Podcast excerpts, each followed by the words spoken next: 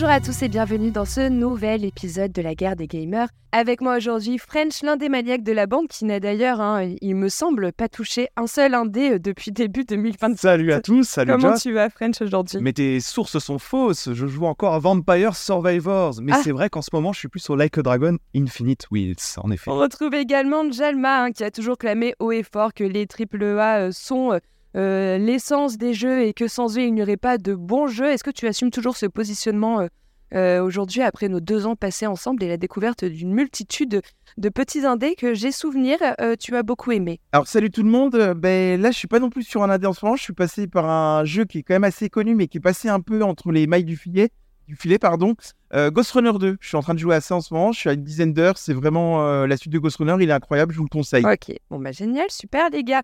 Alors en attendant, au programme de ce podcast, retour sur les dernières actualités du moment, notamment avec la sortie de la bêta de Skull and Bones, un jeu dit quadruple A qui ne fait pas l'unanimité, hein, euh, si on en voit certains commentaires en ligne, mais aussi avec Dontnod et la STJV qui dénonce les conditions de travail dans le studio français. Puis place au débat avec le dernier titre d'Ubisoft Massive, hein, vous l'avez compris, c'est d'Avatar Frontier en pod que l'on va parler aujourd'hui.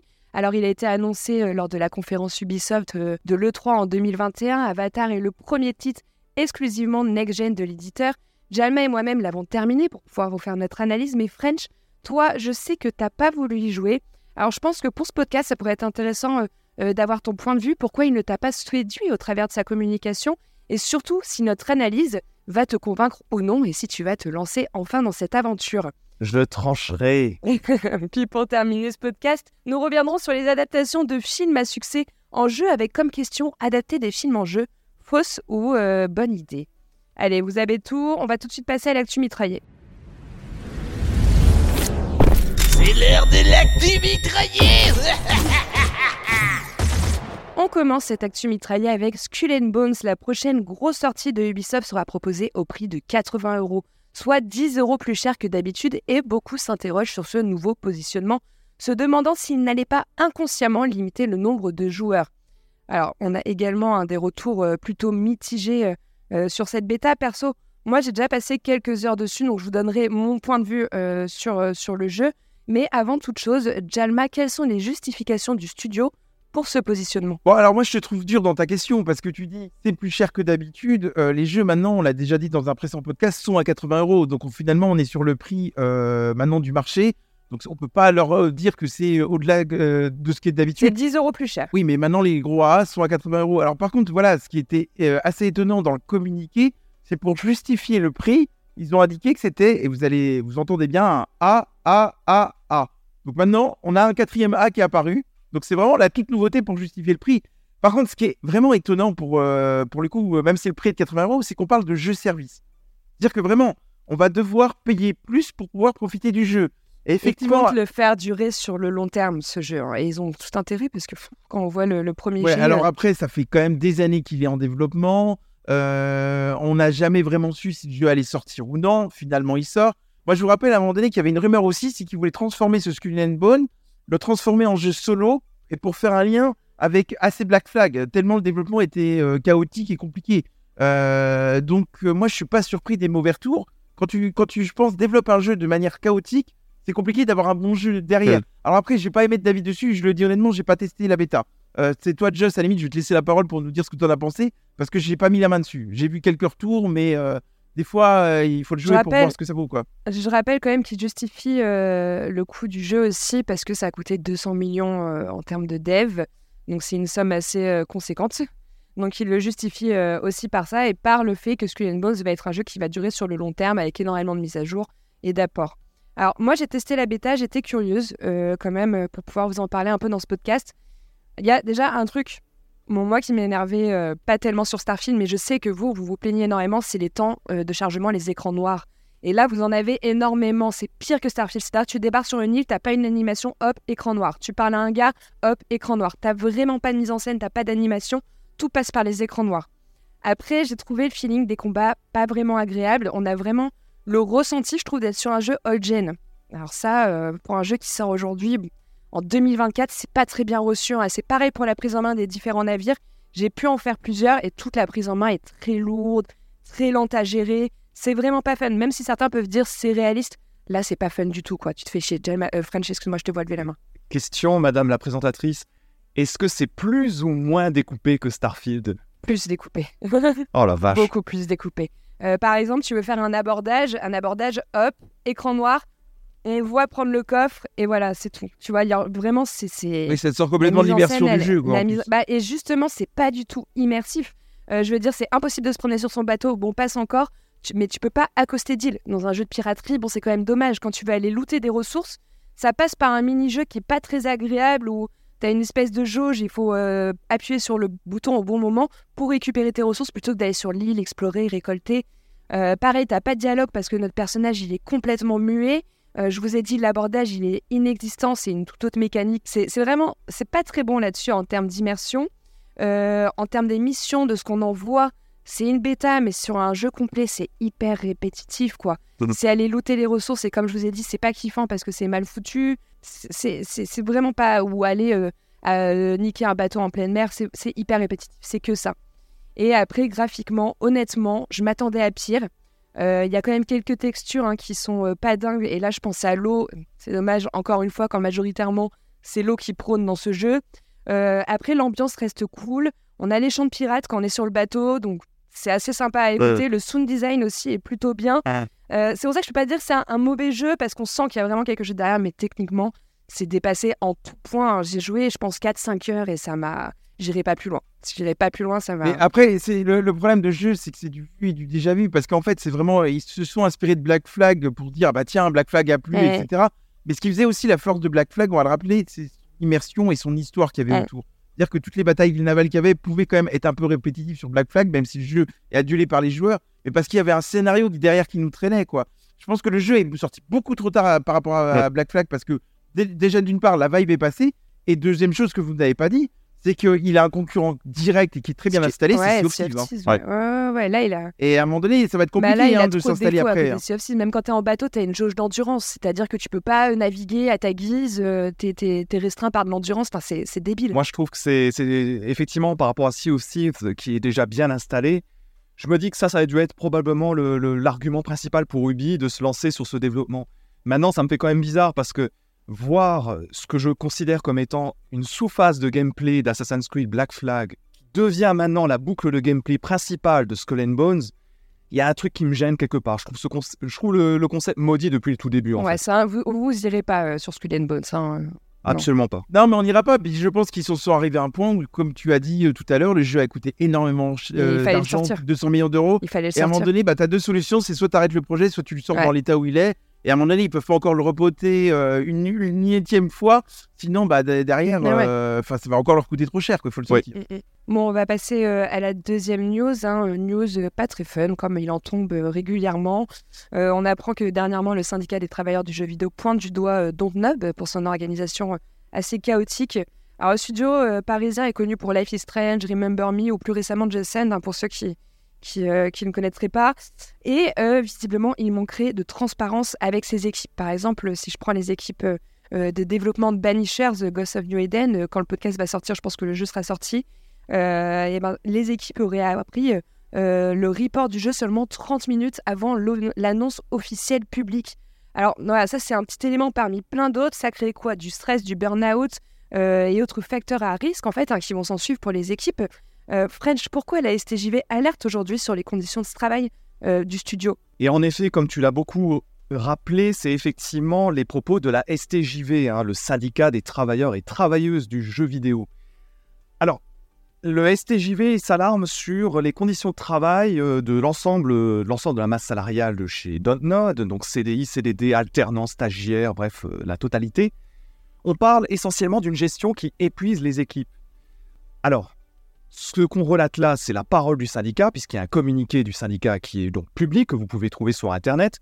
On est également en attente de la réponse de Dontnod et on, qu'on ne manquera pas de commenter par la suite. Le STJV, bah en fait, il souligne de nombreux, euh, de, qu'il y a eu de nombreux projets en développement. Et ça, on peut tous le constater. Regardez en 2023. 2023, on a eu les sorties de Harmony The Fall of Reverie, c'était juste avant, le- avant l'été. On a eu Jusant, c'était euh, de mémoire, c'était vers Halloween, en octobre. On a Banishers, qui était initialement, comme tu l'as très bien dit, qui était initialement prévu euh, l'année dernière, effectivement. Non, il était prévu pour novembre. Oui, est- Novembre. tout à fait. Il était prévu sur fin 2023. Il a été différé donc au 13 février euh, très tardivement, hein, a priori, euh, même que les équipes n'étaient pas au courant, si on se fie à ce que la STJV dit. Et on nous parle essentiellement de sous-effectifs. Sous-effectifs à peu près dans tous les compartiments de, de développement de ces nombreux projets, puisqu'il y en a encore d'autres qui n'ont pas été communiqués et qui sont en- encore en développement. Alors, c'est même pire concernant Jusant, qui a été très apprécié chez nous. Vous pouvez retrouver euh, un précédent podcast qui en parle. Eh ben, le syndicat explique même que l'équipe a été depuis dispersée au sein d'autres projets et qu'ils ont même été laissés pour certains sans travail à réaliser pendant deux mois. C'est-à-dire qu'il y a eu un flou qui a été entretenu au sein des équipes. Et ça, je pense que vous pourrez le comprendre. Vu la période qu'on vit où c'est très compliqué pour les salariés du jeu vidéo, c'est pas forcément la période la plus agréable à vivre. Ouais. Alors, tout n'est pas à jeter. Je me base toujours sur le communiqué. On apprend ainsi qu'il y a eu une, des enquêtes internes de satisfaction qui ont été faites. Et par exemple, dans les chiffres les plus positifs, on va dire pour Download, 90% des personnes interrogées apprécient, disent apprécier leurs collègues et apprécient également travailler avec eux, ce qui n'est pas Mm. rien. Mais je crois qu'on a quand même 30% qui recommandent pas de venir travailler aussi dans le studio euh, dû à ces complications euh, en interne. Tu as tout à fait raison, c'est effectivement d'autres stats qu'on peut trouver qui sont assez, euh, assez alarmantes en effet. Alors, pour terminer, Dotnode, c'est quand même un des très rares studios du jeu vidéo, selon a priori ce qu'on a glané comme information, à proposer un télétravail à temps plein. Oui. Visiblement, c'est assez apprécié. 80% il me semble des, des- des effectifs. ouais. Exactement, c'est ce qu'on apprend dans ce, dans ce communiqué. On a également des, beaucoup de CDI à l'heure où on aime bien utiliser des contrats beaucoup plus précaires dans le milieu du jeu vidéo. Et on a aussi, et ça on le constate tous, une ligne éditoriale progressiste. Ouais. Donc, en l'état, affaire à suivre, mais en tout cas, euh, ici dans la guerre des gamers, on a hâte d'entendre Node répondre un petit peu à tout ça. Alors là, on n'a pas du tout hâte d'entendre Dotnode. En fait, moi, ce que je comprends pas, je vous le dis directement, c'est comment ça se fait que le syndicat des travailleurs euh, a publié un communiqué. Euh, En non, fait, non, non, mais attends, Pardon. non, non, non, mais il faut en parler à un moment donné parce qu'il y a un truc qu'il a, qu'il a pas relevé euh, dans le communiqué du syndicat des travailleurs, c'est qu'il a, il a, il a dit euh, le syndicat que le CSE, le comité social et économique, hein, oui, qui est obligatoire dans une entreprise de plus de 11 salariés, euh, n'est pas informé euh, de ce que veut faire la direction. C'est-à-dire qu'à ce qui paraît, ils, ils ne feraient pas leur réunion mensuelle. Comme Mm. dans des, beaucoup de grosses entreprises, vous avez ce qu'on appelle les négociations annuelles obligatoires des salaires. Les négociations n'auraient même pas lieu. Enfin, il faut juste rappeler un truc, c'est que tout ça, c'est pénalement répréhensible. Donc si c'est pénalement répréhensible, quand tu es un bon syndicat, Euh. tu saisis les instances représentatives en cours. Euh. Donc qui ça? Le Conseil des prud'hommes et l'inspection du travail. À aucun moment, dans le communiqué, je n'ai vu parler de saisie des instances représentatives. Donc en quoi ça nous concerne que ça, ça soit sur la place publique, alors que si tu as un problème pour protéger tes salariés, tu saisis l'inspection du travail, on est en France. Donc, et ça, j'ai quand même un, un peu du mal à comprendre les positions de ce syndicat. Et à un moment donné, j'aimerais qu'il s'explique. Je ne dis pas ça pour défendre euh, les conditions salariales, euh, peut-être qu'elles sont dégradées, mais à un moment donné, il faut p- pas oublier qu'un syndicat, c'est aussi de la politique. Et je suis désolé, ça, en devient une affaire politique, alors que ça devrait être potentiellement une affaire judiciaire. C'est pour ça, Jalma, et c'est très intéressant tous les propos que, tu as et qui permettent de compléter effectivement les positions que nous, on, qu'on peut simplement deviner, ou en tout cas les hypothèses qu'on peut émettre. Et tu as tout à fait raison là-dessus, parce qu'à titre personnel, je ne suis pas dans le milieu du jeu vidéo, mais je connais aussi un petit peu les règles de fonctionnement d'un CSE. Hmm. Je, tout comme toi, je m'interroge aussi sur le fait de mettre sur la place publique, puisque j'ai relu le communiqué original hein, que tout le monde peut trouver sur Internet. Je suis très surpris aussi de voir ce communiqué ainsi et de ne pas savoir exactement quelles ont été les démarches qui ont été enclenchées. Ceci dit, moi, je- malgré tout, je maintiens que je souhaite entendre Don Node là-dessus parce que quelque part, il y a une réponse là qui est attendue hein, à ce stade. Tu peux pas rester muet. hein, Oui, mais ils peuvent donner une réponse aussi judiciaire, parce que là, si les faits ne sont pas avérés, hein, parce qu'on est quand même sur la présomption d'innocence, c'est ce qui se passe euh, dans le droit français, euh, le risque prend le syndicat, parce que là, on n'est pas sur une fuite euh, de salariés qu'on parlait, ou de, des fuites qui sont été publiées dans les journaux. Là, c'est le syndicat qui a pris l'initiative. Mais le problème, c'est que derrière, il s'expose quand même à de la diffamation. On pourrait avoir une plainte pénale du studio, s'il y a passé d'éléments avérés, pour diffamation, ce qui est possible aussi. hein. Euh, c'est pour ça que moi, j'ai toujours du mal à commenter euh, des choses comme ça tant qu'il n'y a pas eu une étape en justice.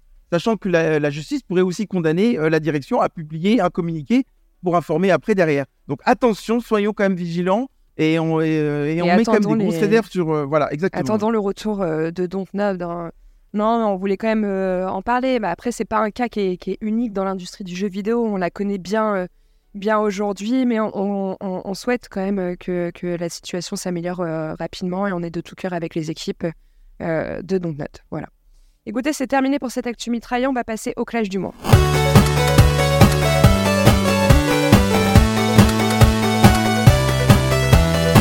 Aujourd'hui, dans le clash du mois, retour sur Avatar Frontiers of Pandora, un jeu d'action-aventure à la première personne adapté de l'œuvre de James Cameron qui n'a pas manqué de faire parler sur les réseaux.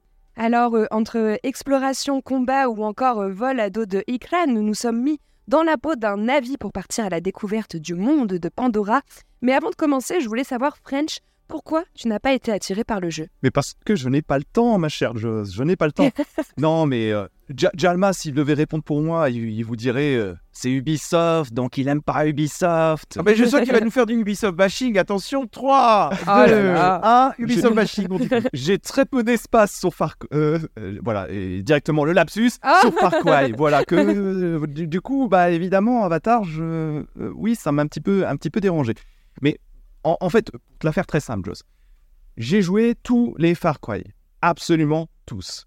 Far Cry 5 m'est tombé des mains, c'est celui qui se passait aux US. Oui, oui, oui. Le 6, bon, pour l'anecdote, euh, je l'a- je l'avais acheté en double pour Jalma et moi, on n'y a toujours pas joué. Mais t'es jamais, dispo- jamais disponible. C'est vrai, c'est vrai, c'est vrai. Et du coup, en fait, en regardant quelques streams, je me suis aperçu que ce Avatar, il récupérait quand même beaucoup d'éléments fonda- fondamentaux des, des Far Cry. similitudes. Alors, Mm. vous allez, vous allez en parler très très bien. C'est complètement faux, Effectivement, donc on en parlera, oui. Il- Ouais. il- il- oui, bah, il n'y a pas que ça. Bah, complètement faux. euh, Les reprises de base avec des séquences Il y d'action. en a très très peu de base, Far donc Cry, rien ça. que pour Non, ça. non, il y a, il il il il des similitudes, il Il- y, a des, il y a des similitudes, mais ce n'est pas un Far Cry like. Il va y avoir des euh, similitudes. Alors, même si je note de ce que j'ai vu et de ce dont vous allez parler, il y a une exploration qui, fait, qui semble faire des efforts. Ça, ça aurait pu me toucher. Ça aurait pu me toucher pas mal. Mais ça m'a l'air quand même, de ce que j'en ai vu, très redondant. Alors, moi, ce que j'ai envie de te dire, c'est que c'est super beau. C'est super beau, super beau, super beau. C'est moins guidé. mhm. Et ça, c'est hyper louable venant de Ubisoft de s'engager là-dedans. Mais alors, euh, côté gameplay, moi, ça me branche pas du tout. J'ai plus de temps pour ce genre Euh. de proposition. Ça pêche un peu par là, mais on, on va en débattre. Euh, alors, euh, ce qu'on va faire, c'est qu'on va parler de l'histoire de l'ADA et du gameplay, hein, vous avez l'habitude. Puis euh, nous vous dirons si le jeu nous a convaincus ou non. Et suite à notre analyse, euh, French, du coup, je serais curieuse de savoir si tu reviendras ou non sur ta décision et si ça sera un jeu que tu testeras en 2024. Euh, écoute, on va commencer par l'histoire. Et Jelma, pour le coup, c'est toi qui vas prendre la parole pour nous narrer euh, l'histoire de Avatar Frontiers of Pandora. Alors, je vais la narrer euh, très rapidement euh, afin que les joueurs aient quand même la surprise. Il faut savoir que ça se passe entre le film 1 et le film 2 Avatar. Donc, ça, je trouvais que d'ailleurs, de la part d'Ubisoft, c'est très bien pensé d'avoir fait ça. C'est qu'on est vraiment dans la continuité des films. Donc, vous allez jouer un Navi du clan Sarentu, clan qui aurait plus ou moins disparu. vous laisse le mystère là-dessus. Et qui finalement a été élevé par la RDA. Alors, je vous rappelle que la RDA, finalement, c'est les humains qui veulent envahir euh, la lune de Mm. Pandora hein, afin d'exploiter les ressources parce que vous savez, la planète Terre, euh, il n'y a plus de ressources, donc forcément, on va dans l'espace. C'est du vu et revu, hein, malheureusement. Et euh, donc, vous allez être élevé par des humains, et en fait, vous allez être euh, cryogénisé pendant une période de 15 ans, euh, suite euh, à la rébellion de Jack Sully, finalement.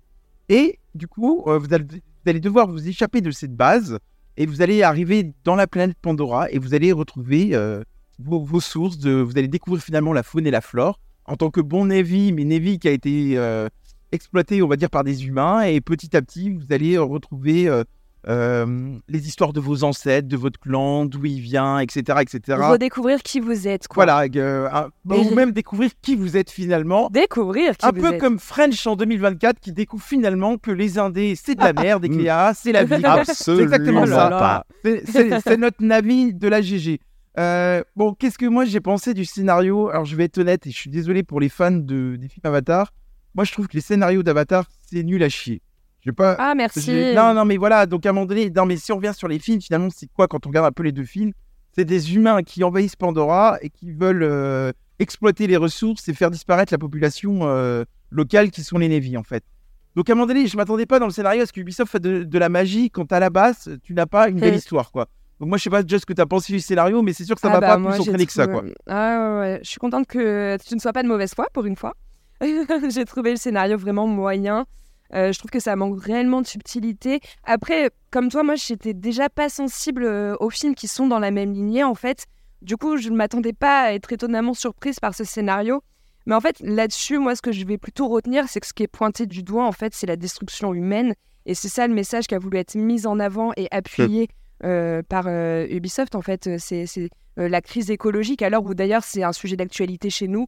Voilà, il est important dans le jeu, c'est que tu te balades dans une faune où tout d'un coup ça va être extrêmement pollué, tout est, est gris autour de très soi. bien fait, d'ailleurs, euh, hein. la destruction humaine de la main humaine en fait. Et, euh, et c'est ça le fond qui est important, euh, je, je pense, dans, dans, dans ce jeu parce que euh, l'histoire elle est complètement. bref, elle est un peu à chier quoi. C'est pas J'ai une question pour voilà. tous les deux, du coup. Alors, moi qui aime les deux films Avatar, j'aime ce qu'ils racontent, j'aime les thématiques qu'ils abordent. Est-ce que j'ai une chance seulement de rentrer dans l'univers du jeu? Bah, moi, j'ai envie de te répondre oui, parce que euh, je trouve que bon, les quêtes secondaires, mais tu les fais pas spécialement, euh, sont moins bien écrites que la quête quand même principale. Pour le Ouais, déjà qu'elles sont pas très bien écrites sur la quête principale, donc. Non, mais en fait, en- non, non, mais en fait, que vraiment quand tu joues au jeu, tu dis on est vraiment dans la continuité des films. C'est-à-dire que tu ressens Ouais. ce qu'ils ont réussi à installer dans les films.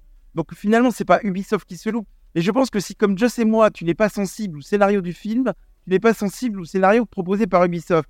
Par contre, quand tu es sensibilisé à ce qui se passe dans les films, on est vraiment dans la continuité. Ça aborde les mêmes sujets, etc. En fait. Ouais. Et, et c'est très bien pensé que- là-dessus, en fait. Puis en fait, dès le début, le jeu n'arrive pas à t'accrocher au niveau de son scénario. Personnellement, pour moi, la première séquence de jeu, elle est catastrophique. J'ai jamais fait une séquence de jeu qui m'a autant pas convaincu, quoi. Dans une phase de course contre la montre, faut t'échapper, c'est hyper moi, désagréable j'ai à bien aimé pour le coup. Ah, moi, je l'ai trouvé dégueulasse. C'est vraiment quand tu rentres dans Pandora et que tu découvres un peu bah, cette planète qui est quand même assez merveilleuse à découvrir, que là, tu as- commences à avoir un vif intérêt, mais que ça soit au niveau de la mise en scène ou euh, de, la, maniabilité du jeu à prendre en main et de cette course contre la montre, j'ai trouvé que pour moi, c'est une des pires intros que j'ai pu faire d'un jeu. Ouais, alors je suis pas d'accord avec toi parce que à la différence des films, euh, l'histoire où elle est inédite, c'est que c'est la première fois qu'on a un navire en captivité qui redécouvre ou qui découvre ce qu'est Pandora. Aucun des deux films n'aborde ces sujets-là. Euh, ça aborde notamment dans le premier. alors, euh, bon, J'espère que je vais pas. Si, si vous avez pas vu le premier, spoil de 10 secondes, qu'on soit bien d'accord. Mais en gros, on voit Jack Sully qui se transforme en navire par des machines scientifiques. Là, ça aborde vraiment le navire qui a été capturé, qui, qui, du coup n'a pas les, les règles de son clan, qui n'a pas l'histoire de son clan et qui va la découvrir. Et ça, j'ai trouvé qu'Ubisoft était très malin d'aborder ce thème-là, parce que ça n'a été abordé dans aucun des deux films. Voilà, fin du spoil. Voilà, et du coup, je pense que toi, French là-dessus, ça pourrait te plaire. On va passer à la DA parce que l'histoire en soi, escalée, il n'y a pas grand chose à dire. euh, Vous apprécierez ou non, mais elle est plutôt euh, manque de profondeur. Voilà, on va dire ça. Euh, en termes de DA, moi je trouve que vraiment en termes d'immersion, par contre, Pandora est vraiment superbe. C'est un univers qui apporte quelque chose de frais et nouveau dans le jeu vidéo dernièrement, faut le reconnaître. C'est dense, c'est coloré, c'est vraiment organique. La flore, elle prône autour de nous. On sent vraiment tout petit, alors qu'on est très grand. On sent vraiment tout petit à côté de, de, de cette flore qui est plutôt majestueuse. Les cycles jour et nuit, je les trouve très bien retranscrits. On a l'impression de changer complètement d'univers quand le soleil se couche, la végétation, elle s'illumine, tout semble paisible, c'est féerique, c'est vraiment agréable euh, de se balader dans ce monde la nuit. Les musiques, euh, c'est plutôt une très grande réussite. hein, et là, il faut souligner le travail euh, de Pinard Aubrac. Elle accompagne parfaitement les différentes phases de jeu et elle va intensifier les émotions qu'on ressent. Et là, je pense à une séquence qui, pour moi, est l'un des gros moments du jeu. C'est quand tu euh, montes pour la première fois ton écran, tu as une musique sublime, c'est assez intense. Donc, c'est vraiment très, très beau. Bah, toute l'escalade de la montagne. ouais, ouais, ouais. C'est incroyable, on ouais. se croirait- dans les films. Mm, mm. Ouais, pour moi, ça, c'est un, un grand moment du jeu, honnêtement. Euh, le sound design, pareil, est très bon avec tous ces bruits environnants, que ce soit une onde radio de la RDA qu'on entend au loin qui nous interpelle. Tu vas avoir le grognement d'un Thanator également. Euh, Elle est là pour te rappeler qu'on est constamment en fait sur nos gardes dans le jeu. Après, honnêtement, en fait, la DA, je trouve qu'il n'y a pas grand chose à redire. Je regrette peut-être une mise en scène, comme je l'ai dit notamment sur l'intro, que je trouve plutôt classique. Mais dans l'ensemble, le- l'en- la DA, c'est ce qu'il y a de plus réussi dans Avatar même si je tiens à tempérer les mots de ceux qui disaient que c'était le plus beau jeu de l'année. Il faut pas aller jusque-là quand même. Moi, je trouve qu'il y a quand même Alors, je certaines... suis pas d'accord avec ça, c'est Oui. n'importe quoi ce que tu racontes. Pour moi, c'est le plus beau jeu 2023. hein. Le plus beau jeu de 2023, mais non. Ah, c'est le, plus- le jeu le plus immersif et en, en 2023.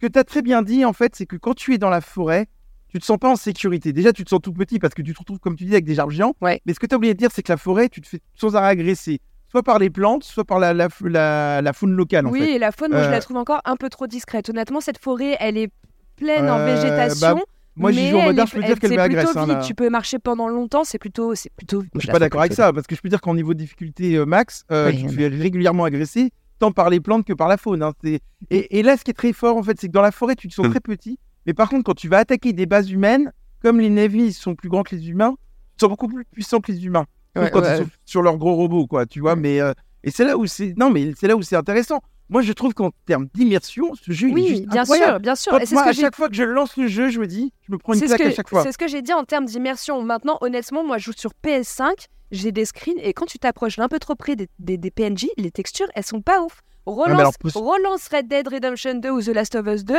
c'est techniquement plus réussi, et pourtant, c'est des jeux qui datent d'il y a plusieurs années, honnêtement. Ouais, mais ça doit dépendre du support. Et en plus, tu vois, on en avait parlé en off de ça, et t'étais regardé sur internet, et les gens avaient l'air de dire dans leur ensemble que le jeu, le moins, il est moins bien réussi sur PS5 que sur les autres supports. Moi, j'y joue en PC euh, en version 4K, il est magnifique. Et moi, j'ai rarement vu un jeu l'année dernière où dès que je le lance, pourtant, euh, j'ai fait énormément d'heures de, de jeu dessus, dès que je lance, je me prends une claque graphique. Que ça soit de jour et que ça soit de nuit. Et c'est ça qui fout dans le jeu, c'est que c'est aussi bien de jouer la nuit que de jouer en pleine journée. Et c'est rare d'avoir un, un cycle aussi bien réussi dans un, dans un jeu vidéo. Sur la base des screens, en tout cas, euh, j'ai trouvé ça plutôt euh, super joli. Donc, euh, j'ai plutôt tendance à goûter les paroles de Jalma. Ah ouais, le, screen que, le screen que je t'ai envoyé où je suis euh, dans l'arbre monde devant un PNJ, tu trouves que ça, on peut dire que c'est le plus beau c'était truc pas de le plus beau truc, mais Voilà, tu peux pas merci. prendre seulement. Pour, le- pour le coup, j'entends plus les propos de Jalma parce que je- euh, honnêtement, c'est pas le- la direction artistique ni la qualité du graphisme qui moi m'ont fait hésiter à y jouer. Donc là-dessus, j'ai plutôt tendance à te suivre, euh, Jalma. Mais j'ai une petite question en plus parce que ça, je l'ai pas très très bien compris en matant un petit peu des, des- des sources vidéo. Du coup, c'est quoi? C'est monde ouvert complet ou c'est du des semi-monde ouvert, des cartes avec chargement? Non, c'était un quoi open world. exactement? C'était un open world. Non, non, tu es dans un monde ouvert complet Mm. où tu n'as pas de temps de chargement. Euh, D'ailleurs, je rappelle que c'est t'as c'est Ubi- t'as pas des... Non, mais ce qui est, Ouais, ce qui est c'est- rassurant aussi, c'est que c'est Ubisoft Massive qui travaille dessus. Et on sait que ça va être le même moteur graphique que Star Wars Outlaw. Donc, ce qui va être très très intéressant sur les graphismes de Star Wars, à mon avis, ça va envoyer quand même du bois, comme on dit. Euh, Mais non, il n'y a pas de tas de chargement. Il n'y a pas ce côté Far Cry, justement, où tu es guidé. C'est-à-dire que c'est vraiment de l'exploration pure. C'est-à-dire que. Et encore, euh, moi j'ai pris le mode euh, guidé, mais tu as vraiment un mode exploration libre. Où, justement, ça va être un peu comme Elden Ring. euh, alors, je suis désolé de la comparaison. Mais il y a, il y a- il y a des, des points qui vont attirer ton œil et tu vas t'y rendre et ça va te permettre de, de looter certaines choses, d'améliorer euh, tes compétences, notamment ta santé, tes- euh, d'avoir des points de compétences supplémentaires. Il y a vraiment euh, un attrait. Et euh, par exemple, tu vas passer à un moment donné dans une forêt polluée et ça va être à toi de, de trouver la base euh, justement pour euh, éviter cette pollution-là. Et après, c'est le sound design qui prend le relais où tu vas devoir écouter les bruits, alors des tirs soit de mitraillettes, soit des, des bruits d'usine. Et, et- et Ouais. c'est là où Mm. c'est très bien en termes d'immersion. C'est que ça, ça te fait autant jouer ton visuel que les effets sonores. Et moi, je trouve qu'ils font ça très bien. Je l'ai toujours dit, les deux jeux les plus immersifs de 2023, c'est Creed, c'est Avatar, c'est Ubisoft. Voilà. Non, moi, je suis d'accord, je suis d'accord sur l'immersion. Là-dessus, je le reconnais. Après, voilà, je dis que moi, je, ne démonterai pas sur les, les- certaines textures. Et euh, il y a aussi la mise en scène qui, malheureusement, je trouve ça un peu dommage, en fait, de- des fois, et ça va un peu casser cette immersion. C'est par exemple l'intro, tu vois, ça démarre ligne de texte, écran noir, scène rapide, écran noir. À ça, tu rajoutes un jeu d'acteur que je trouve pas dingue non plus dans Avatar euh, Frontier of Pandora. Je sais pas si tu es d'accord avec moi, Jalma, mais je le trouve plutôt, plutôt léger, et sans vraiment de profondeur. Il n'arrive pas à transmettre les émotions. Et à ça, c'est- ça, ça s'applique à tous les PNJ que tu vas rencontrer sur quand ta même map. souvenir de trois quêtes, tu vas, quand même tu- souvenir toi- de trois quêtes principales euh, où t'es ému hein, quand même. Tu peux pas dire que l'émotion, elle te, euh, elle te deux, touche pas. trois, deux, trois, Ah, il y a quand trois même sur deux- toute une séquence de jeu. C'est pareil, tu te balades dans la map, il y a un PNJ qui t'interpelle, donc ça c'est super bien fait parce que tu l'entends loin parler, donc tu vas le voir, et là, pam, écran noir, le personnage il te parle sans bouger, bam, écran noir, tu vas faire ta mission. Tu vois, c'est dommage. Mais moi, j'ai pas eu ces difficultés-là sur PC. hein. On a- C'est peut-être le problème de la PS5, car il faudrait vérifier. Pour Ah le bah, Moi, j'ai pas rencontré ces difficultés. La mise en scène, euh, certes, elle est pas fou folle, mais elle se tient. Je veux dire, moi, je suis quand, tu vas récupérer tes quêtes, je trouve que les personnages, euh, les Navy, sont très bien faits. Il y a quand même de l'émotion qui y passe. Alors après, le problème, c'est qu'on en, on en revenait à ce qu'on disait tout à l'heure. Comme l'histoire est pas forte derrière, Ouais, ouais, c'est peut-être ça qui te bloque, à mon avis. non, non, les quêtes sont pas dingues, on, on va en parler. Parce que c'est vrai euh, que les quêtes sont pas dingues, hein, mais On bon, va en après, parler. Moi, voilà. les quêtes, je les ai trouvées plutôt ennuyantes, répétitives. Euh, mais on va en parler dans le gameplay parce que pour moi, c'est là où il y a le plus de choses à dire. Parce que, bon, euh, on l'a dit, l'histoire, elle est ce qu'elle est. Euh, L'ADA, par contre, elle est très belle malgré certains facteurs que je trouve un peu dommages. Elle est très belle, l'immersion est vraiment présente. Le gameplay, il y a plus de choses à redire. Jalma, est-ce que tu veux synthétiser rapidement ce gameplay avant qu'on en débatte? Ouais, alors déjà, on va tout de suite dire, euh, parce que ça avait fait débat à l'époque, hein, mais j'ai l'impression que c'est le débat du moment. Dès qu'on fait un jeu en FPS, euh, maintenant, il y a un débat. Oui, pourquoi c'est pas un TPS Ça ne rappelle pas Indiana Jones? Mais Avatar, c'était un peu le cas, souvenez-vous. Moi, déjà, je trouve qu'ils Ouais. ont raison de faire ça en version FPS, parce que déjà, c'est ce qu'on a dit juste avant, ça renforce l'immersion. Euh, donc après, alors vous avez des phases de combat où vous allez avoir euh, un arc pour battre, des armes de la RDA, donc ça permet quand même de varier le gameplay, et quelques autres armes dont Vaster, pour, comme ça vous pouvez les découvrir. Euh, et vous allez avoir un développement des armes de compétences, donc vous allez pouvoir développer euh, la partie de la récolte, c'est-à-dire que vous allez pouvoir renforcer votre récolte, vous allez pouvoir euh, mettre des points de compétences dans une partie guerrier qui vont permettre d'avoir euh, plus 20% de dégâts, etc. Et en fait, vous allez vous retrouver comme ça avec 5 arbres de compétences. Et en parallèle, il y a un petit côté, on va dire, RPG, c'est-à-dire que vous allez pouvoir récolter différentes plantes ou récolter ou chasser. On va vous apprendre aussi à chasser euh, d'une certaine manière aussi, parce que je vous rappelle que euh, il faut pas blesser les bêtes. euh, Enfin, il faut les tuer d'une certaine bien. En fait, manière. c'est toujours dans le respect de la nature, tu vois. Si tu tues un animal avec ton pistolet, bah, tu vas pas récupérer la même qualité de viande euh, qu'avec un arc. Et puis après, il y a une petite prière quand tu l'as tué. Pareil, les plantes, elles se, ré- elles- elles se récoltent selon un certain cycle d'environnement climatique, en fait. S'il pleut, s'il fait jour, s'il fait nuit. Donc ça, j'aime bien. C'est vraiment... T'es dans le respect de la nature. Tu le sens qu'elle est importante et que c'est elle euh, l'élément majeur de ce jeu. Et moi, c'est ça qui m'inquiète pour French, en fait, parce que euh, lui qui a beaucoup de mal à respecter l'environnement, j'ai peur qu'il tue les bêtes n'importe comment. Par exemple, un, un exemple tout bête, c'est que tu ne peux pas tuer les bêtes avec les armes de la RDA. Tu dois vraiment y aller à l'arc, en fait. Parce que sinon, la, la, faune ne rejoint pas Ewa, en fait. Et ça raconte un peu l'histoire du film. Et ça, c'est hyper intéressant. Et comme tu disais juste avant, certaines plantes demandent à les récolter la nuit ou quand il pleut, ou en pleine journée quand il fait un temps sec, etc. Ce qui va te permettre d'avoir des récoltes exemplaires ou de tuer des, des animaux de manière exemplaire, quoi. Euh, French, je sens que tu as bloqué sur l'environnement. Ah mais moi, Jalma, je, je te saisis au vol. Ça, tu veux dire que je ne peux pas prendre mon super lance-roquette, je peux pas tirer dans la forêt et ramasser tout ce qui Non. tombe dans la forêt? Non. Non, je peux pas looter ça. Ah non, tu peux pas du tout faire ça. Et en fait, ce qui est intéressant aussi, c'est que vous avez allé avoir cette partie RPG, c'est que qu'est-ce que vous, à quoi vous sert cette récolte? Ça va vous permettre de récolter euh, avec les plans que vous avez euh, eu euh, chez des marchands ou autres. Vous allez pouvoir fabriquer certaines armes euh, à tel niveau de dégâts ou- et avec quelques bonus supplémentaires. Par exemple, vous avez des, des, des modes d'armes où vous allez avoir plus de dégâts contre la RDA. En fait, ça va aussi dépendre de votre façon de jouer. C'est-à-dire que vous allez pouvoir constituer votre équipement en fonction de votre façon de jouer. C'est ça qui est intéressant. Vous allez pouvoir fabriquer des de la cosmétique, mais avec une réelle utilité. Donc on retrouve maintenant, comme dans les gros A, une, une grosse partie RPG Ou ça le jeu. peut aussi vous permettre de gagner de la réputation parce que certains, euh, certains Oui. campements vont demander une certaine plante euh, et tu- quand tu leur fournis, ça vous fait gagner euh, de la réputation auprès des différentes tribus et en fait que tu dépenses un peu comme monnaie pour acheter, bah, cette fois-ci pas les crafter mais les acheter de des équipements plus puissants, etc. Donc ça c'est cool, c'est pas que des collectibles, ça te permet aussi de level up ton personnage. Et ce qui est important de dire pour euh, tacler un peu le French par rapport à son introduction, c'est là où on ne retrouve pas un Far Cry-like. Far Cry, déjà, il fallait, souvenez-vous, il fallait aller voir des points d'observation, Ouais. voir tout ce qu'il y avait sur la map. Souvenez-vous, Far Cry, c'était ça, c'était, allez, t'attaques une base, t'arrêtes, t'attaques une base. En fait, là où ils ont été très malins dans Avatar, déjà, c'est t'as plus ces points d'observation euh, pour te découvrir la map. Là, il faut vraiment te déplacer. Et en fait, c'est vraiment l'aspect exploration et découverte. C'est-à-dire qu'il n'y a pas tant de bases de la RDA que Oui. ça.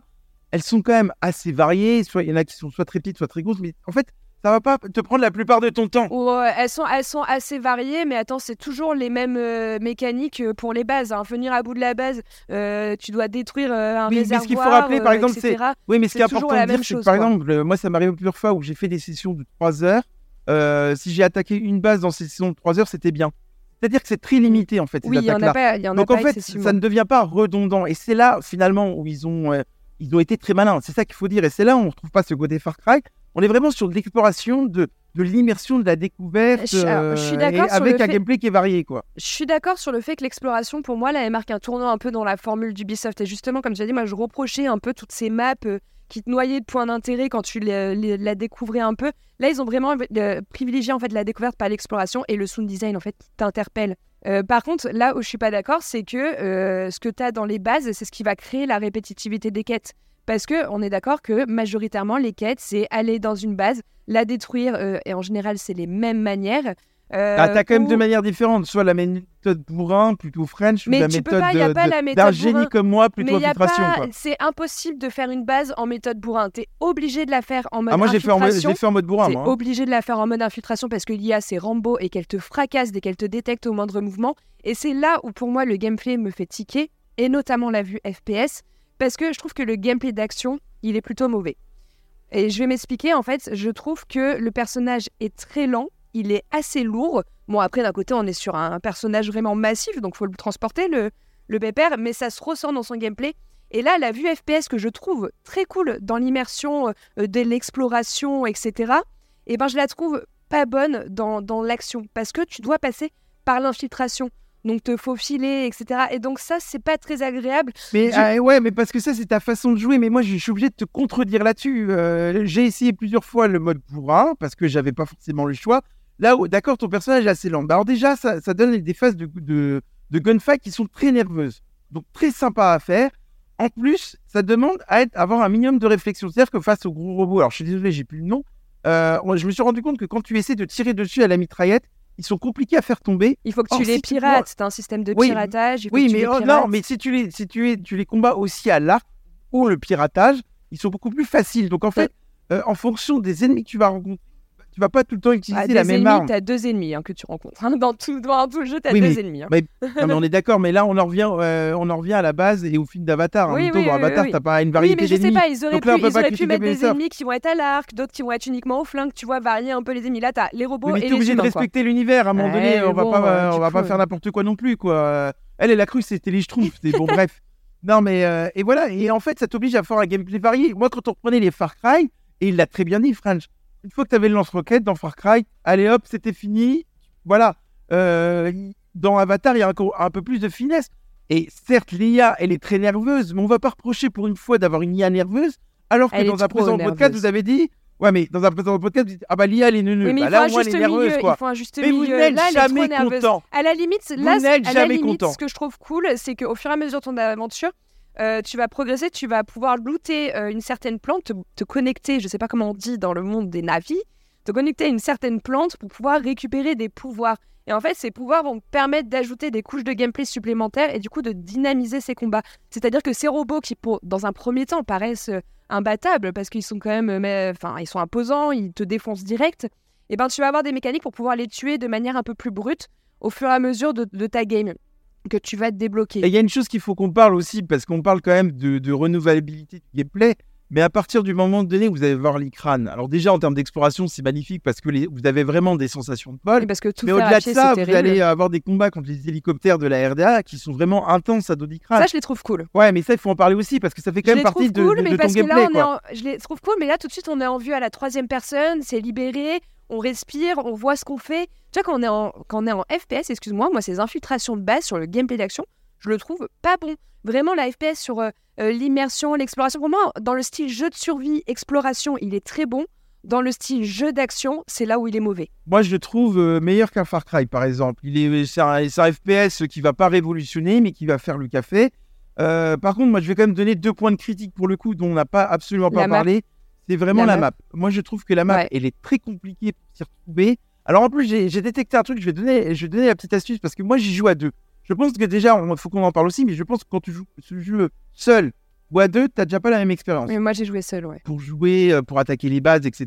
Il y a, il y a- il y a vraiment euh, quelque chose d'autre. En plus, quand t'es à deux, chacun a son propre crâne. On a pu l'appeler avec nos noms. Donc, on a nos deux crânes qui arrivent. Alors, c'est marrant parce que tu peux pas piquer crânes de l'autre. hein. Donc, ils ont quand même respecté ça jusqu'au bout par rapport au film. hein. Chacun a son propre crâne à vie, hein, je vous le rappelle. Et ça, c'est hyper important. Mais alors, par- alors, justement, le problème, c'est que par exemple, quand tu mets un marqueur sur la map, la personne avec qui tu joues n'a pas la même couleur que, que le marqueur que tu mets. C'est-à-dire que moi, le marqueur va être vert et la personne avec qui tu joues va avoir un marqueur violet. Mais sauf que quand tu te rends compte au bout de 10 heures, euh, je disais à la personne, bah attendez, on euh, va au marqueur vert, mais elle me dit, mais je vois pas le marqueur vert sur la map, bordel, tu vois. Et, et ça, crée, ça crée des sujets de compliqués. Et en fait, ce qui est compliqué, c'est que tu as certaines plantes à trouver dans ces, certains endroits. Mais en fait, quand vous regarderez la map, en fonction de votre zoom et de votre dézoom, vous n'aurez pas euh, les mêmes affichages de ce qui est marqué. Vous n'aurez pas les mêmes noms de zones, en fait. Et j'ai trouvé que ça, c'était problématique. Et je pense que Just a dû avoir le même problème, ouais, j'ai eu beaucoup de mal avec euh, cette map. Je la À te repérer, en Je la- fait. ouais, à se repérer, je la trouve pas du tout. En plus, c'est un espèce de 3D en hauteur. Du coup, en fait, quand tu zoomes, Mm. euh, tes éléments qui sont en hauteur euh, se décalent euh, comparé à la map. J'ai trouvé vraiment ça très désagréable. C'est pas là où j'ai passé le plus de temps, honnêtement. J'ai même pas fait. La map est très ouais, compliquée. J'ai hein. même pas fait particulièrement de pin. Quand tu appuies sur ta gâchette, tu as une espèce de petite couleur que tu peux voir, une espèce, enfin ton écran euh, se met en mode rodage et tu peux voir euh, l'endroit où tu dois aller. Donc moi, je me suis plutôt fiée à ça pour me repérer et vraiment à l'environnement sonore. La map, c'est pas là où j'ai passé le plus de temps, quoi. Et ce qui est compliqué aussi, c'est que euh, en coop, vous avez un point bleu parce que vous avez une sorte de minimap au-dessus euh, in-game. Euh, et le problème qu'il y a en coop, je le signale, c'est que des fois le, plan, le point bleu n'apparaissait pas on ne voyait pas forcément le- la, la personne qui t'accompagne en fait. Alors des fois, se retrouver dans une forêt immense et se retrouver euh, des fois, on a quelques difficultés. Une dernière critique que je veux faire, c'est quand même sur le crafting. C'est hyper Oh, important. Ouais. Moi, j'ai eu beaucoup de mal à comprendre le crafting des plants euh, parce qu'en fait, ça va vous demander certaines espèces de faune et flore. Mais en fait, je comprenais pas parce que, par exemple, c'est pour bien t'expliquer, French, tu vas avoir des plants et tu vas remarquer un niveau de santé de 30 à 180. Et je me dis, mais pourtant, ils me demandent le même type de matériaux. Et en fait, j'ai eu beaucoup de mal à comprendre que euh, tu as différentes euh, graduations Ouais. de la. Noble, du même matériel. noble. Ouais, par exemple, la mousse, tu vas avoir de la mousse convenable, tu vas avoir de la mousse noble, c'est la même type de mousse, et de la mousse sublime. Tu vois, il y a, il y a une question de rang. Et en fonction, plus tu vas mettre des choses sublimes, plus tu vas faire un gros, gros crafting. Ouais.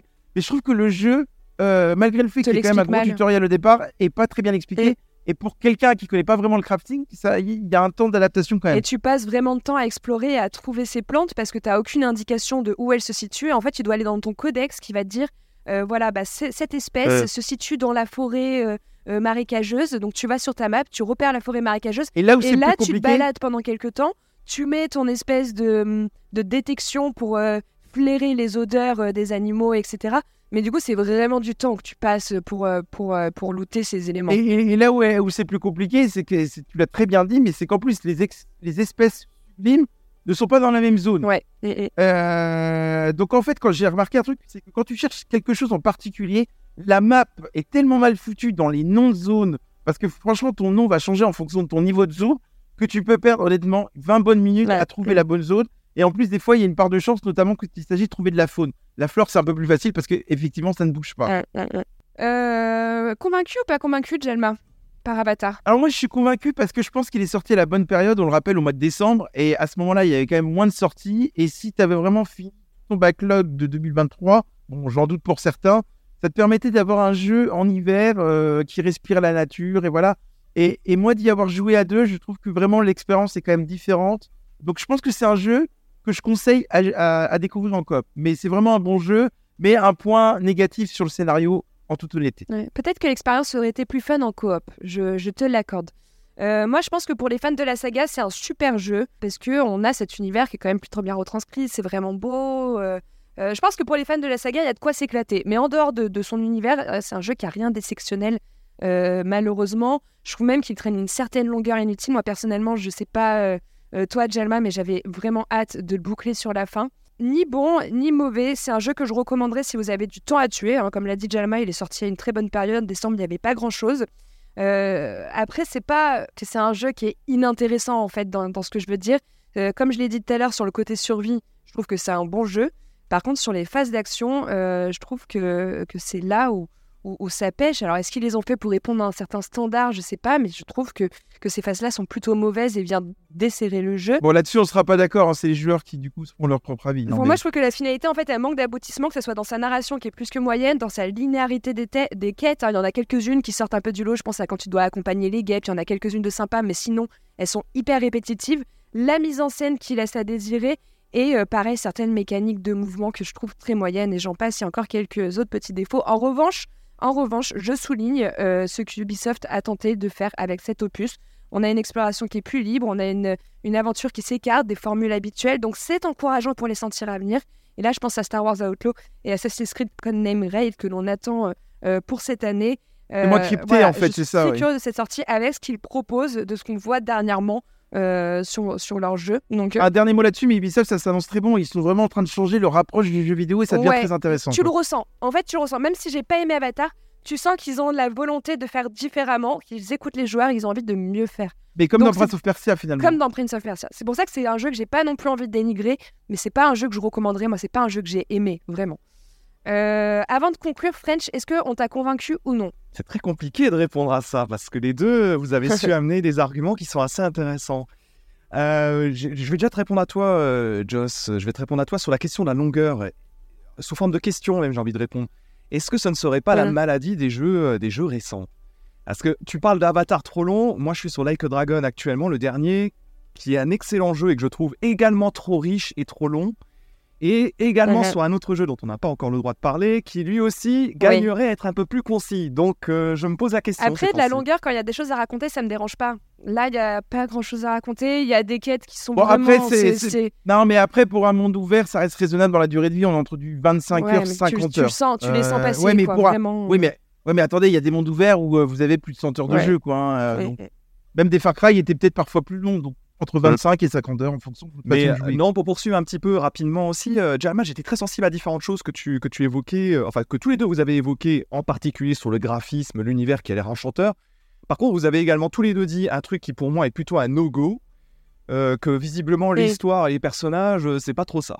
Alors ça, je dois vous avouer que ça me fait déjà euh, faire la gueule. Bon, pour être franc, j'ai pas, vous m'avez pas plus que ça donné envie d'y jouer, malheureusement. Maintenant, je note quand même qu'en coop, Jalma, tu as su quand même me titiller un petit peu. Ça, ça pourrait éventuellement me tenter. Ça peut être fun. Oui, oui, et puis maintenant, comme tu veux qu'on soit franc avec nos éditeurs, il m'a appelé un jour en off, hein, donc vraiment en off, hein, Just n'était pas au courant. Oui, oui, j'hésite à me prendre Avatar. Il me l'a dit il y a très peu de temps. Et ça, je veux qu'il Alors, soit oui. honnête avec tout le monde. oui, Jalma, exactement, tu as tout à fait raison. Sauf que je t'ai aussi précisé, à la condition express, que j'y joue en coop. Et pour l'instant, ce n'est pas encore le cas. En attendant, pour les curieux, je rappelle que le jeu est disponible depuis décembre de l'année dernière au prix de 70 euros. Euh, vous pourrez le retrouver sur PC, PS5 et Xbox Series. hein. Euh, Bon, selon mes retours, n'y allez pas sur PS5. Si vous pouvez le faire sur PC, ce sera mieux. Allez, c'est terminé pour ce clash du mois. On va tout de suite passer au calumet du pixel. Oh, eh, tu peux faire tourner, s'il te plaît? Pas de soucis, man. Prends. Alors, euh, dans ce calumet du pixel, et vu que l'on a traité d'Avatar, je voulais qu'on revienne un peu sur les adaptations de films en jeu, alors que ce soit Le Seigneur des Anneaux, Harry Potter ou encore James Bond. Plusieurs jeux ont vu le jour, mais la question c'est est-ce une bonne idée? Alors, on va revenir sur les quelques succès qu'on a pu connaître, ceux qui nous ont marqués, mais aussi ceux que l'on préférerait oublier. French, euh, s'il y a une adaptation que tu devrais citer, euh, laquelle choisirais-tu? Ou plusieurs. hein. Tu sais qu'on est à contre-courant là, parce que mine de rien, la question qui se pose aujourd'hui, c'est plus quels sont les jeux vidéo qui sont adaptés en film et pas l'inverse? Ouais, c'est vrai. Ouais, Ouais. C'est la réflexion que je me faisais en préparant le podcast. Alors, puisque tu me donnes une petite chronique, euh, évidemment, j'ai ouvert mon grenier, j'ai été chercher un petit peu dans mes souvenirs, ce qui m'a beaucoup, beaucoup botté. Et je vais en profiter du coup pour mettre en évidence une, petite pépite un petit peu oubliée qui, euh, qui est ressortie en 2022, donc ça peut être très bien d'en reparler rapidement maintenant. J'ai envie de mettre en lumière Blade Runner. Blade Runner, le jeu vidéo et pas le film de Ridley Scott. Pourquoi Blade Runner? Eh bien, Blade Runner, parce qu'en fait, c'est euh, une adaptation libre entre le roman de Philippe. Dick et le film de, de Ridley Scott. Et c'est un jeu qui se déroule à peu près à la même période, à la même période que le premier film de Ridley Scott. Et c'était un jeu qui était une prouesse technique en 97. Il faut imaginer, on retrouve les plans du film, euh, du film en prise de vue réelle de Ridley Scott. On retrouve des mouvements de caméra spécifiques. C'était quelque chose vraiment d'assez puissant en 1997. Moi, c'est le moment euh, où je l'ai découvert. Eh oui, on n'est pas tout jeune. Et pour vous donner encore plus envie, je vous dirais que c'était en fait une sorte de jeu d'aventure réinventé qui, euh, qui vous propose en fait une enquête, une enquête sur les réplicants. Les réplicants, ce sont les androïdes, donc les, les robots à face humaine qui, qui sont un petit peu les esclaves modernes de, de cette période. hein. Et ces fameux androïdes, ils sont là illégalement sur Terre. Et nous, en tant que Blade Runner, on, doit, on a pour mission soit de les débusquer, de les tuer, ou bien, ou bien, ou bien, le jeu vous laisse la possibilité de sympathiser, et voire de les sauver, de les comprendre. Et vous l'aurez compris, c'est un jeu qui, bien avant les jeux de Quantic Dream, pour ne pas les citer, vous propose de nombreuses alternatives et de nombreuses fins. C'est un jeu d'aventure et d'action assez Ah. étonnant. Je vous le conseille, c'est ressorti en 2022 sur Switch, PS4, Xbox One et PC. Moi, c'est un petit peu ma, ma pépite en adaptation. euh. Tu l'as refait en 2022 ou pas? Alors, j'ai pas refait la nouvelle version, mais aujourd'hui, même si a priori il y a quelques couacs dans cette adaptation, c'est la meilleure manière de découvrir ce jeu qui, à mon avis, baigne encore dans son jus, hein, côté gameplay. euh, Toi, Jalma Ben oui, non, mais en fait, ce qui serait intéressant avec French, c'est qu'ils redescendent de la planète Pandora et maintenant qu'ils reviennent avec nous sur Terre. Parce que quand il dit oui, c'est pas très à la mode de- de- d'adapter des films en jeux vidéo, c'est marrant et étonnant qu'il n'ait pas cité un certain Robocop qui est sorti quand même en novembre 2023, Oui, c'est vrai. qu'il oui, a oui. testé en, en plus en avant-première et en plus qu'il a beaucoup aimé. Et le gars te dit oh bah non, c'est pas à la mode. Bah pourtant, euh, Robocop en ferait partie. Je suis étonné d'ailleurs que t'en parles pas parce que C'est t'avais c'est plutôt moi, aimé. ce c'est jeu. moi à la mode pour une ra- la raison suivante. C'est pas parce que déjà je peux pas tout parler de tout, on va pas faire un inventaire à la Voltaire, Mais euh, je n'en parle pas parce qu'aujourd'hui, la, la, pré- la préoccupation que tu vois quand tu regardes un petit peu sur Internet, quand tu écoutes un petit peu les gens, je trouve que c'est beaucoup plus, mais quel jeu vidéo va être adapté en série ou au cinéma? Et je pense à Horizon Forbidden West, enfin le- la saga Horizon, qui aura une série sur Netflix. Je pense naturellement à Last of Us, qui a fait découvrir la saga à beaucoup de Oui, monde. mais à un moment donné, ouais, mais à un moment donné, à un moment donné, il n'est pas la mémoire trop courte. Moi, je- j'arrête pas de te dire en podcast, intéresse- intéresse-toi à l'actualité vidéo. Et t'en vois beaucoup des films adaptés en jeux vidéo? Tiens, je te pose la question. Alors, alors oui, je vais t'en donner quelques-uns de 2023. Alors, je vais un peu décaler la chose parce qu'on va Moi, partir j'ai un peu des, sur. c'est des vieilles archives, moi. Ouais. que ce- Non, non, non, mais je vous en, Bah mais je oui. vous en donne. deux. Ah. C'est ça, c'est là où je voulais en venir. Ne me coupez pas la parole si vous voulez que je sois audible parce que sinon on va pas y arriver. Euh, ce qui est important, alors le film, on va la- le mettre de manière large, donc on va aller un peu sur les dessins animés, mais je suis désolé. L'année dernière, on a eu l'adaptation de Goldorak, le festin des loups. Oui, Je suis vrai. désolé, ça vient quand même des films, dessins animés. On a eu l'adaptation de Tintin, Les cigares du pharaon. Je suis désolé, ça vient de films, dessins animés. Donc tu peux ne pas dire qu'il n'y en a pas non plus dans l'autre sens. Et là, je te parle de jeux de 2023 quand même. À l'époque euh, des années 80, des années 80 et 90, Hogwarts Legacy, chaque- pendant c'était qu'un. ouais, celui-là pour moi c'est un petit peu hors du scope. Mais Mais on est sur du Harry Potter. Hein. euh. oui, oui, indirectement parce que c'est plus, c'est pas la même époque, c'est pas les personnages, c'est autre chose. Moi, je te parle vraiment d'une adaptation stricto sensu des films. Donc Robocop rentre dedans, Robocop Rock City, celui qui est sorti chez chez Nikon. Mais je suis moins d'accord avec Hogwarts en l'occurrence, dans ce qu'on a dans le contexte de notre débat en tout cas. Mais ceci dit, euh, ce que je voulais dire, c'est que dans les années 80 et 90, chaque blockbuster, chaque gros film américain avait son adaptation, et bien souvent pourri au passage. Aujourd'hui, euh, les gros films que je vois que je vois au cinéma ne font pas l'objet Ouais. spécifiquement d'une adaptation en jeu vidéo. C'est pour ça que je te disais que mon avis, Oui, c'est un peu plus vrai que déjà à l'époque, on avait Robocop, on avait Tortue Ninja, on avait plusieurs trucs comme ça qui étaient adaptés. Et moi, même moi, dans les années 2000, il y a des jeux qui m'ont marqué. Oui, mais on a eu un jeu Tortue Ninja l'année dernière Oui, en c'est 2022 vrai, qui est sorti. Hein. Très vintage d'ailleurs. Dans les années 2000, moi, ceux qui m'avaient marqué, pour moi, c'est, et je, je fais un appel, on demande un remake de ça, faites des vrais remakes, c'est Les Seigneurs des Anneaux, la trilogie qui, pour moi, était... Ah là également, ouais. adoré. En plus, tu avais la coop, c'était absolument fidèle au film. Euh, jouer sympa. avec ton partenaire coop local. Coop local, c'était génial. Enfin, Je me souviens d'une euh, d'une mission dans les, sur les deux tours Ah. qui était exceptionnelle dans, dans un des deux jeux, là, dans Ah un non, des trois jeux. ils, étaient tous super. Franchement, pour moi, ça, c'était. C'est c'est les meilleurs Seigneurs des Anneaux qu'ils aient pu faire. Gollum, eh, Gollum qui est sorti Oui, l'année ça, dernière, ça, c'est une adaptation. Ah oui, c'est vrai. top. Ça, mais c'est oui, mais le les, top. oui, mais les gars, je vous donne quand Oui, même des exemples, c'est parce que les là, n'ont on pas marché. des, des bonnes adaptations, tu vois. À l'époque, Ah ouais, Année mais attendez, 2000, c'est pas ça la 2000, on question, hein, c'était pas ça la question. hein. bonne année 2000, on avait, moi j'ai passé aussi des heures, excusez-moi, mais c'était excellent sur les James Bond, Nightfire et Bombay Ouais. Russie, c'est ceux que j'ai particulièrement poncé. L'histoire, elle était géniale. Le mode arène que tu pouvais faire pareil en coop, en split screen avec tes potes. J'ai passé des heures dessus, c'était incroyable. Moi, je demande qu'on nous refasse des jeux comme ça. Aujourd'hui, Euh. il y a Enfin, il y a beaucoup d'adaptations qui sont un peu foirées, quoi. Il y avait même Ouais, Matrix. peux- Matrix, Ouais. Matrix, alors il a été beaucoup critiqué. L'histoire était un peu différente, mais moi j'ai un souvenir d'un gameplay qui était hyper cool. J'avais kiffé ce jeu.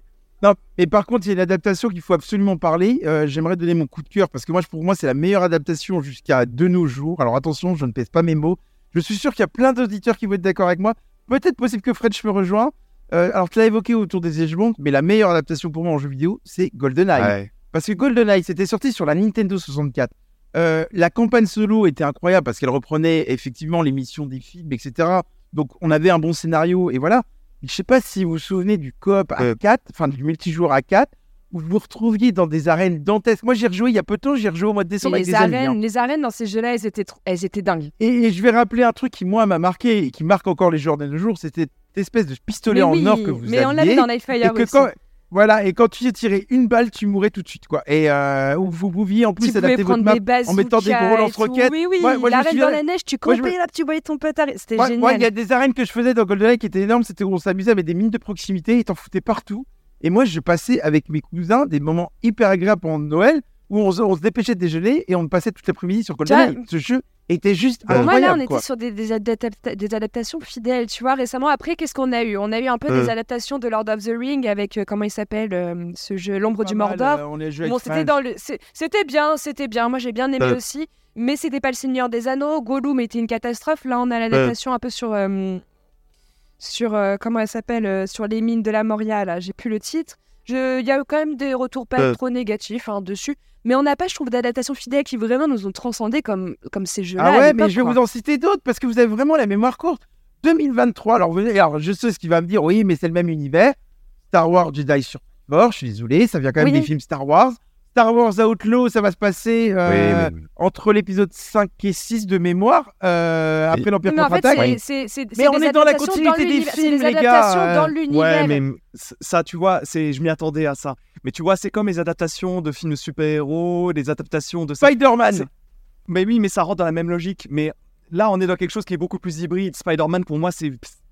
Selon moi, c'est plus les comics que les films. Que les films qui ont déjà eu de nombreux interprètes. Oui, mais il y a des passage- références au film, alors arrêtez. Mais bien je- sûr, mais là, là tu, prends, tu prends un cas qui est, à mon avis, un peu trop particulier. C'est pour ça que je suis Ouais. moins d'accord.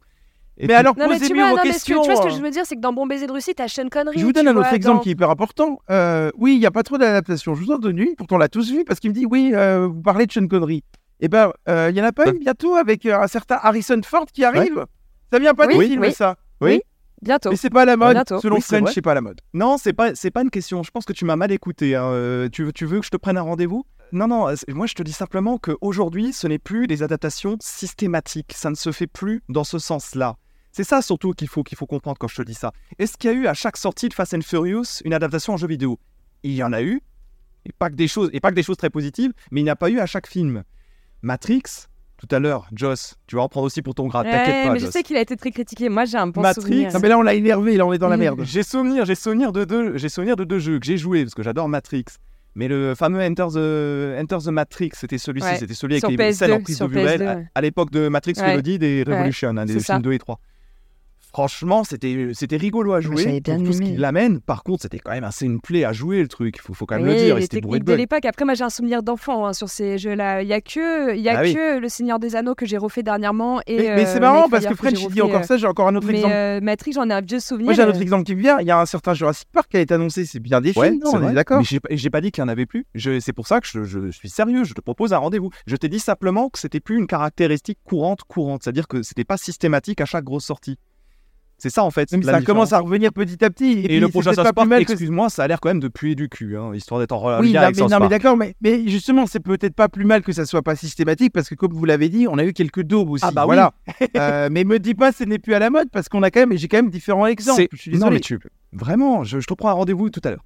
Parce que c'est juste que tu es de mauvaise foi par rapport à la question. non, je suis bon. pas de mauvaise foi. Je t'ai dit que aujourd'hui, il me semble qu'on s'intéresse plus dans le sens d'un jeu vidéo à succès, qu'on l'adapte en version prise de vue réelle. Et qu'on s'intéresse un petit peu moins à ces films qu'on adapterait en jeu vidéo. J'ai pas dit qu'il y en avait plus, j'ai dit qu'il y en avait moins. C'est ça la nuance. Euh, en plus, les, les gars, c'est terrible parce que vous tournez absolument tout en débat alors qu'à la base, il n'y avait pas de débat. La question que je vous avais posée, c'est quel jeu vous avez marqué et quel jeu vous préférez oublier? Vous avez tourné ça en débat, mais c'est pas grave, c'est normal, c'est la guerre des Mais, gamers. je... mais c'est la garde des gamers, hein, c'est pas le monde des bisounours ici. Moi, je voulais juste que vous me parliez de votre nostalgie sur des super adaptations que vous aviez adorées. Mais bon, c'est pas grave. Euh, Écoutez, on va clôturer ce podcast. Euh, merci à tous de nous avoir écoutés. J'espère que vous avez passé un bon moment avec nous.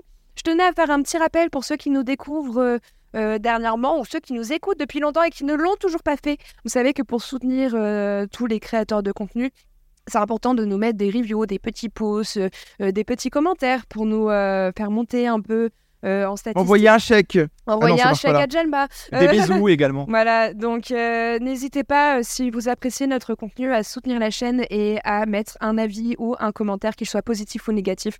Nous serons ravis de le lire et de vous répondre, et surtout pour nous soutenir. Voilà, merci à tous. On vous souhaite à tous une très belle semaine.